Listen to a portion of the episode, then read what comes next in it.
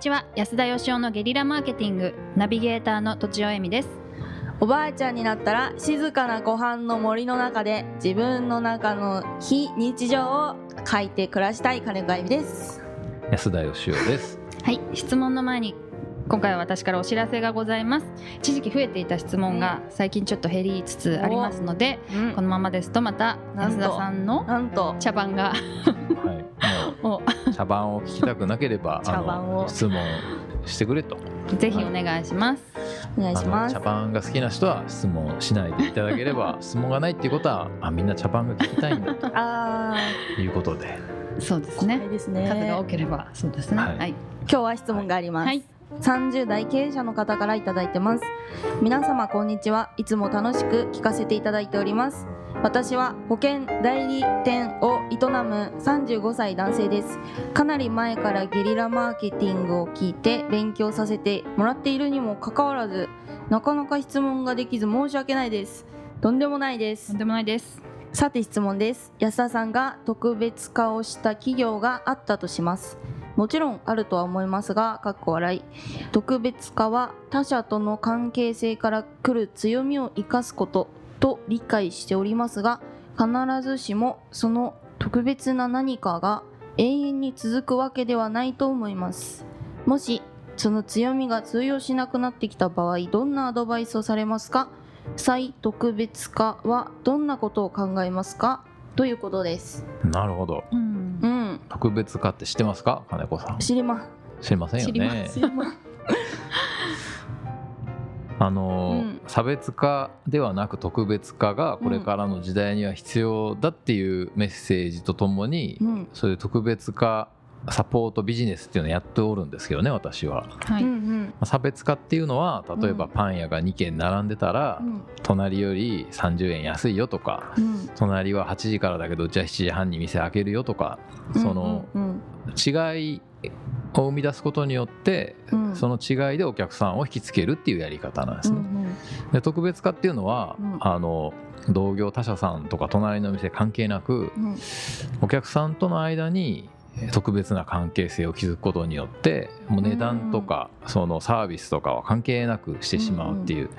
例えばあのペットのね犬くんとかねペット飼ってましたよね金子さんも。あハムスターのおこげとお食べです。おこげとお食べ飼ってますよね。うんでそれはあの金子さんにしてみたらそのおこげくんがうん。例えばあのいつの間にかすり替えられてねおまるくんとかにうん。なってたらですねやっぱり多分分かると思うんですよ。まあわかると思います。うん。分かるでしょ、うん。ちょっと似てるけど違うぞみたいうな、ん、僕はあの子供の頃に飼ってたカメレオンを親父にすり替えられたことがあるんです、マジっすか？はい、そんなことある？ジャクソンカメレオンっていうのをねつがいで飼ってたんですけど おお、うちの親父がカメレオン。うん。僕がね学校行ってる時にうんなんか日光浴させたら死んじゃったらしいんですよね。あ それでそう似たようなやつをまあ僕があの小学生だったんでうん、傷つくんじゃないかっていうことで似たようなやつを買ってきて入れてあったんですよ。でもまあ僕もやっぱ毎日こう観察してましたんでね。うん、で違うぞとこれは。これは確かに同じカメレオンだけど。同じカメレオンじゃないぞと、うん、え。うわ。どうしたんですか？えっていうことでもあのう、ぶち切れました？ブ。チ切れはしないんですけどうん、そしたらうちの親父があの悪かったと。お実は死んじゃったと。いうことでまあ見事こう偽を見抜いたわけなんですけどね。なるほど。まあ、それから偽カメレオン飼ってたんですけど、まあまあ可愛がってたんですね。まあ、だからその例えばその話聞いてねペットとか飼ってる人だったら分かると思うんですけどうん。別に似たようなもんじゃんって思うと思うんですよね他の人からしたら、うーん。まあ、つまりそのペットがその子じゃないといけないのは金子さんだけなんですようん。わかります、わかります。例えばペットじゃなくてあのなんか自分の大好きなちょっとボロっちい洋服とかね T シャツとか、皿とかマグカップとか。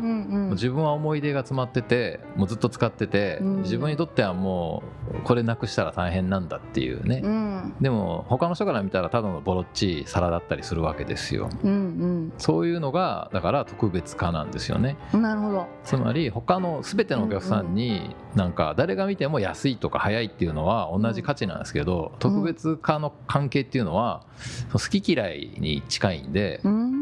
安いわけじゃないけどこのお店大好きとかここで働いてる人がすごい好きだからここで買いたいみたいなのはそのある特定の人との間にだけ出来上がる関係性なんですようね。それはんもしかして星の王子様の王子様と狐の関係ですね、そうです。よくぞよくぞお気づきになりました。分かって今ないぞ知りました。えそうなんです。狐？読んうんあの覚えて読んでない。読んでない。星の王子様がうん。自分の星からねうん。旅行に行くんですよ。はいはいはい。あの花ちょっとあの意地悪な花を置いてうん。旅に出かけるんですけど、ははそこで地球に来てねうん。友達を探すんですけど、うんうん。狐と出会ってですね狐がと友達になろうとするんですよね。うんうんで友達になりたいんだったら毎日同じ時間に同じ場所で会わないといけないって狐が教えてくれるんですよ。うーん。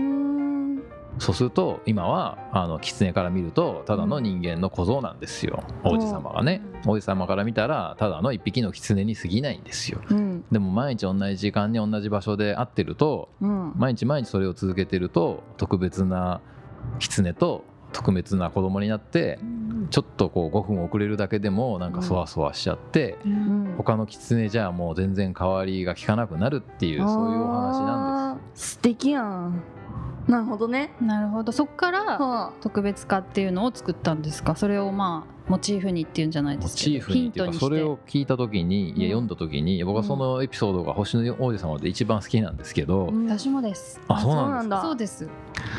ダメです。僕僕のもんです。私携帯に狐のシール貼ってましたよ。あそうなんですか？はい。喧嘩しないで。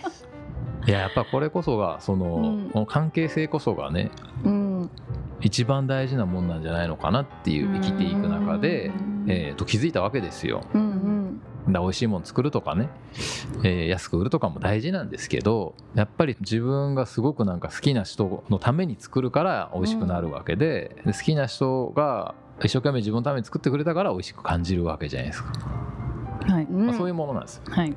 と特別化の説明がやや長くなっちゃいましたけど、うんうん。でこの人の質問はうん。その特別な関係って永遠に続くのかっていう質問なんですね。ううん。ん特別な関係終わったらどうすんのと。きっとこの人はなんか誰かとの特別な関係が終わりそうになってるんじゃないかって気がするんです想が像しちゃう。うん。ねうんうん。えでその時にうん。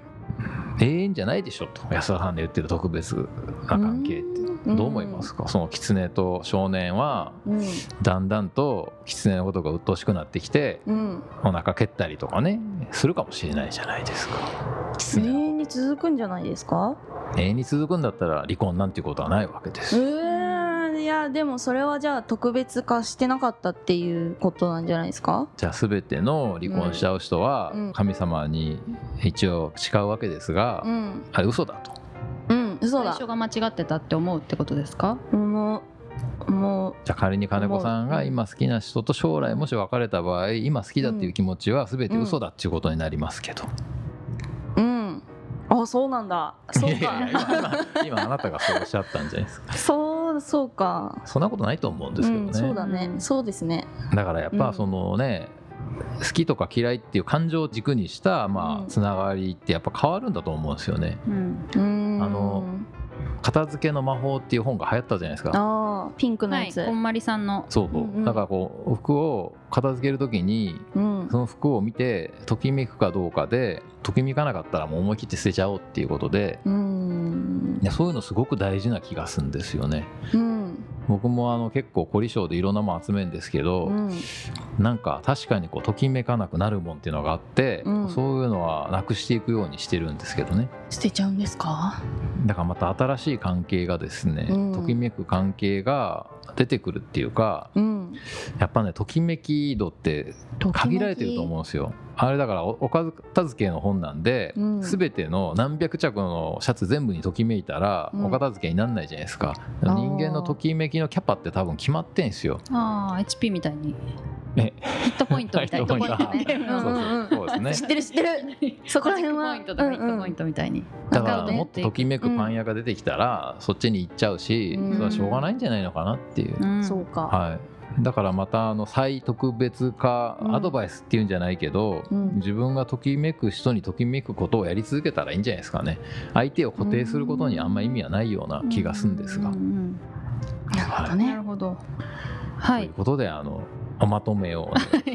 特別化というのは一人で何かするというよりは相手との関係なので、うん。はい。それがまあちょっと陳腐化っていう言葉は使ってないですけど弱くなってきてしまったら、うん。まあ相手を変えてもいいんじゃないかっていうことでいいでしょうかねね。ときめきにもやっぱキャパがあると。はい、はい。うん。特別化は狐のエピソードを、参考にしてください。はい、はい。いうことで今日は以上といたしますどうもありがとうございました。